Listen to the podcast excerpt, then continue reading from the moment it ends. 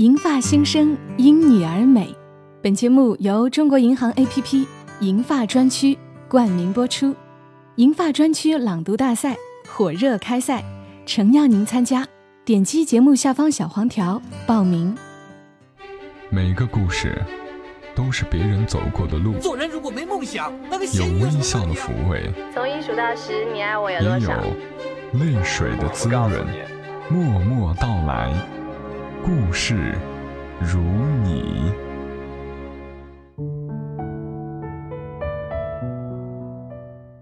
嘿，我亲爱的朋友们，你还好吗？我是小莫，和你来聊聊我们平常人身上所发生的故事。听到刚刚这个熟悉的版头，有种久违了的感觉。之前因为有很多听友和我说，本来是听着默默到来睡着的，却会被这个板头吵醒，所以为了让大家睡个好觉，后来把这个板头给免掉了。但其实我自己很喜欢这个板头，我也很好奇，你们在听着故事入睡时，故事里的情节会进入你的梦里吗？我也有听自己的节目睡着过，然后会做梦，梦里自己的声音就像一个电影旁白，在引导梦境。这种感觉很奇妙，就好像此刻，我人虽然在话筒前。我脑海里的场景，却是在一个不大的小礼堂。礼堂的灯光有些昏暗，我站在礼堂中间，周围坐着一圈同学。因为灯光的缘故，我看不清他们的面孔。我记得，那是一次校园联谊活动，安排的比较匆忙。他们说，让我表演一个节目。我唱歌不好，更不会跳舞，也不懂什么乐器，只好站在人群中央，朗诵了一篇文章，朱自清的《匆匆》。去的尽管去了，来的尽管来着，去来的中间，又怎样的匆匆呢？早上我起来的时候，小屋里射进两三方斜斜的太阳。太阳，它有脚啊，轻轻悄悄的挪移了。我也茫茫然跟着旋转。于是，洗手的时候，日子从水盆里过去；吃饭的时候，日子。从饭碗里过去，默默时，便从凝然的双眼前过去。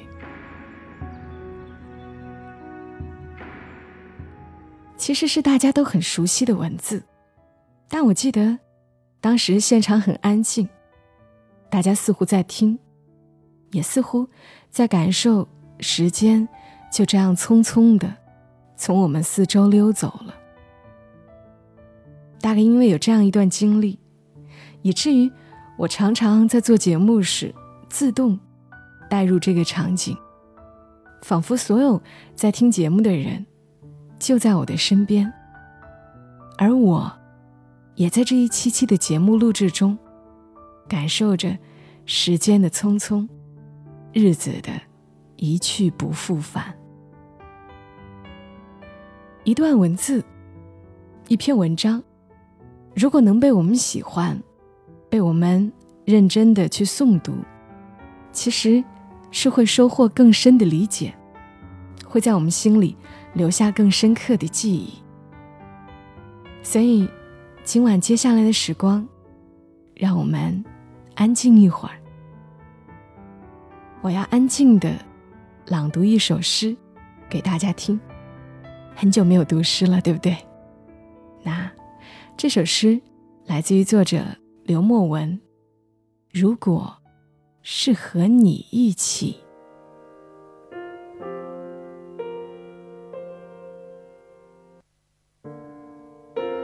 如果是和你一起，作者刘墨文。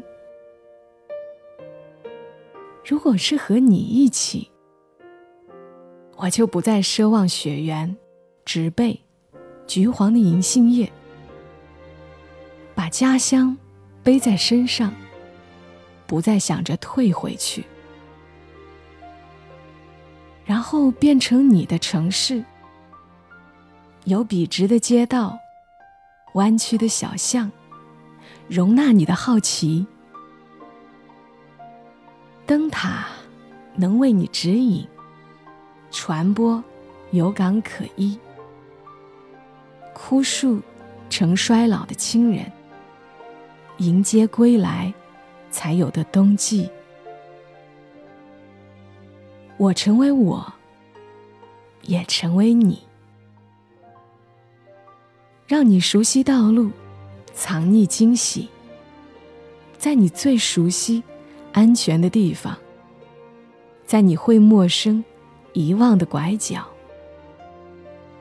灯塔木屐的散漫，杯盏茶水的蒸汽，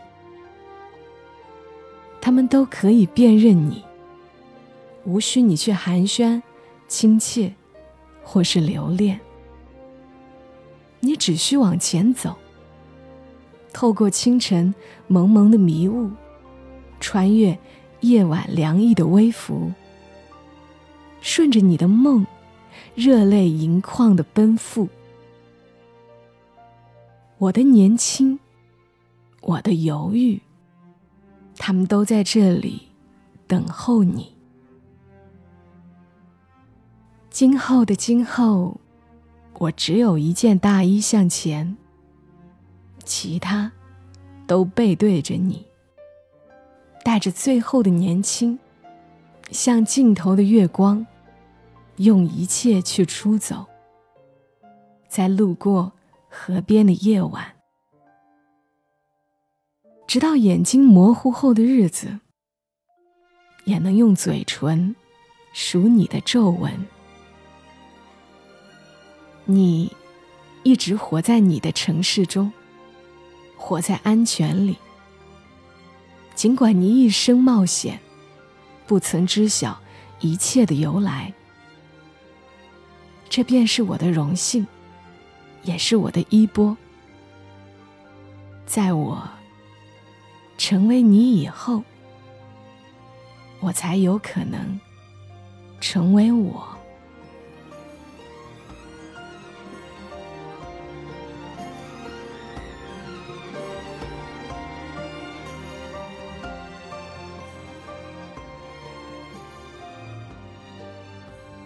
这首诗。是刘墨文，二零一七年写下的，深情但不煽情，读起来不会觉得难为情。特别是这一句：“直到眼睛模糊后的日子，也能用嘴唇数你的皱纹。”这一句让人不禁想起叶芝的《当你老了》，多少人曾爱你青春欢畅的时辰。爱慕你的美丽，假意或真心。只有一个人，还爱你虔诚的灵魂，爱你苍老的脸上的皱纹。美好的感情是经得住岁月的冲刷的，美好的文字也是如此。愿这一刻，这样一首诗，能唤起你心里的温柔。我是小莫。谢谢你听到我，祝你夜好眠。小莫在深圳，和你说晚安。